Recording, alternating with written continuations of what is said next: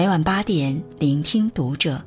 愿我们人生的每一次遇见都犹如初见。嘿，晚上好，欢迎收听读者，我是主播如初。那如初今晚要和你分享到的是来自作者张一条的文章：你会和谁结婚，早就命中注定了。婚姻作为我们的人生大事之一，每个人对待它都是慎之又慎，精挑细选。盼望找到一个最好的人，和他结成一段美满的婚姻。但和谁结婚这件事，虽然是我们自己的选择，但会遇上什么人，爱上什么人，最后和什么人结婚，其实早就已经命中注定了。美国商业哲学家 Jim Rohn 曾经提出一个密友五次元理论。意思是一个人的财富和智慧，就是与他交往最亲密的五个朋友的平均值。换句话说，就是物以类聚，人以群分。你是什么样的人，就会进入什么样的圈子，而进入什么样的圈子，也决定了你会接触到什么样的人。这个理论在爱情上同样适用。二零一六年电视剧《欢乐颂》热播，剧中五位女主角的友情令人动容，但她们遇到的爱情也同样值得深究。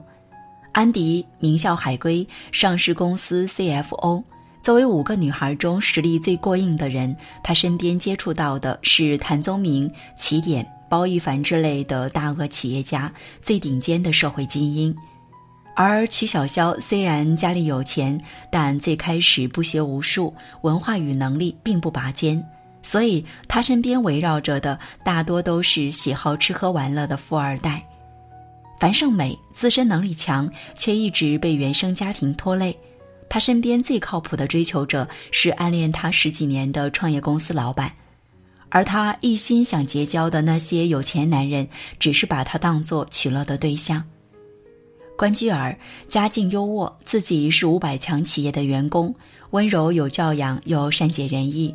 他遇到的男人是工作稳定、性格踏实的师兄和帅气上进的公务员刑警。五个人中相对来说最平凡的裘莹莹，工作能力一般，文化程度一般，家庭条件一般，还没什么脑子。所以他遇到的是一边想当金龟婿，一边欺骗小女生，分手了还要分手费的渣男。他们身边的追求者其实也是自身条件的映射。王子和灰姑娘、千金小姐和穷书生的故事虽然美好，但只存在于童话和小说里。现实中，自己处在什么位置，大概率就会遇到什么样的人。与其抱怨自己遇人不淑，身边的人为什么都这么漏，不如自己努力向上走走，跟这些人说再见。处在阴沟里，如果想要摘一颗星星，那就要努力向高处走。就算最后还是摘不到那颗星星，起码已经远离了阴沟里的污水和烂泥。很多时候，感情产生的前提是彼此之间相互吸引。一句话，一个举动，都可能成为自身的闪光点，从而吸引别人的靠近。自身性格不同，外在表现就不同，吸引而来的人自然也不尽相同。说起娱乐圈中的恩爱夫妻，陈小春和应采儿必定榜上有名。因为《古惑仔》和《鹿鼎记》的关系，陈小春给大家的印象一直是潇洒不羁的痞帅形象。但私下里的陈小春却有些内向，话很少，笑也不多，却从小就喜欢爱笑的女孩。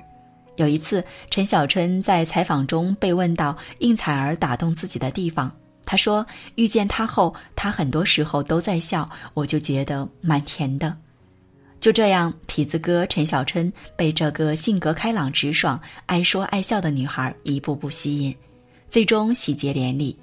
结婚十年，育有一子，日子仍然过得热热闹闹、有声有色，可以说是羡煞旁人。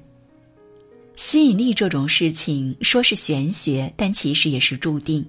你开朗，吸引来的就是希望另一半活泼的人；你内向，吸引来的则是希望另一半安静的人。你是什么性格，就会吸引什么样的人。而两情相悦，无非就是在你吸引他的同时，他也吸引着你。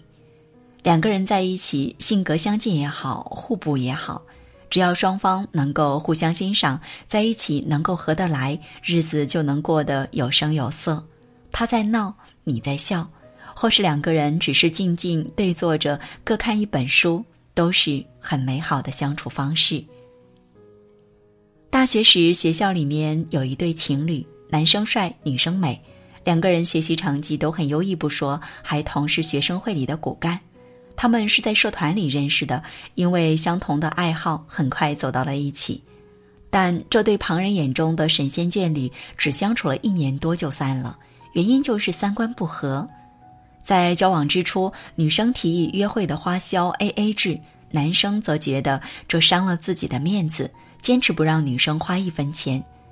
男生生性节俭，认为每一分钱都应该攒起来花到刀刃上。但女生爱吃爱玩，喜欢四处旅游享受生活，所以两个人只要一约会必有矛盾，冲突爆发的导火索是因为两本书。女生花三百块钱买了两本一直很喜欢的书，用的是她自己的钱。男生见了却指责她败家，说这些东西网上随手一搜就有免费的，为什么要花那么多钱？俩人大吵一架，从此分道扬镳。一开始，周围的同学还劝和，说这不过是小事，大家磨合磨合就好了。但两个人都说，磨合的前提是能够互相理解。他们两个之间，男生不理解女生的大手大脚，女生不理解男生的精打细算，凑在一起彼此都不舒服，不如各自找能合得来的人交往。有的时候，感情的事没有谁对谁错，只有三观不合。你说大海很漂亮，他却说淹死过那么多人的地方有什么好的？谁说错了？谁都没错。但这样的两个人生活在一起，必定会难受，浑身不自在。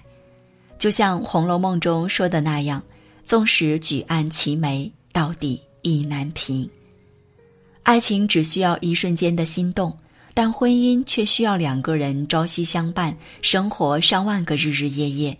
家长里短，柴米油盐，件件事情都需要去解决。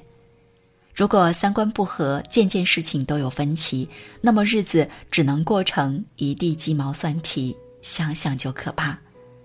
这也就是为什么很多人在谈恋爱时把颜值、性格放在首位，但谈及婚嫁时摆在第一位的却是三观一致。你认为人生就该拼搏，那么跟奋进向上的人在一起，每天就会有双倍的动力。你认为活得安逸最重要，那么跟闲适佛系的人在一起，才能一起发掘平淡中的快乐。跟三观相合的人在一起，两个人才会是互相促进，而不是互相消耗。有这样一个故事：一个年轻人在店里买碗。他每看上一只，就拿起与自己带的碗碰一下，然后摇摇头放下。如今重复多次之后，年轻人失望的准备离开。店家问他：“小伙子，你对这些碗是哪里不满意呢？”小伙子说：“这是他奶奶教给他的挑碗技巧。两碗相碰，如果声音悦耳清脆，那就是好碗。”可他刚刚试的那些声音都很浑浊，可见碗的品质一般。店家听完微微一笑，递给他另一只碗，让他再试一下。年轻人照做后，发现每一只试过的碗发出的都是清脆的声响。他很惊奇，问老板这是怎么回事。老板说：“很简单，因为你自己的那只碗是次品，你拿它去试，怎么能发出悦耳的声音呢？”想要找到好碗，首先你手中的那只要是个上品。挑碗是这样，选人也是这样。要想遇见好的人，首先要成为一个好的自己。当自己足够优秀时，无需迁就与讨好，自然会吸引到同等优秀的人。你若盛开，蝴蝶自来；你若精彩，天自安排。好，今晚的分享就这样了。如果你喜欢，欢迎拉到文末帮我们点亮再看哦。关注读者新媒体，一起成为更好的读者。这里是读者，我是如初，在河南的一座象棋文化之乡小城荥阳，和你说晚安。各位晚安。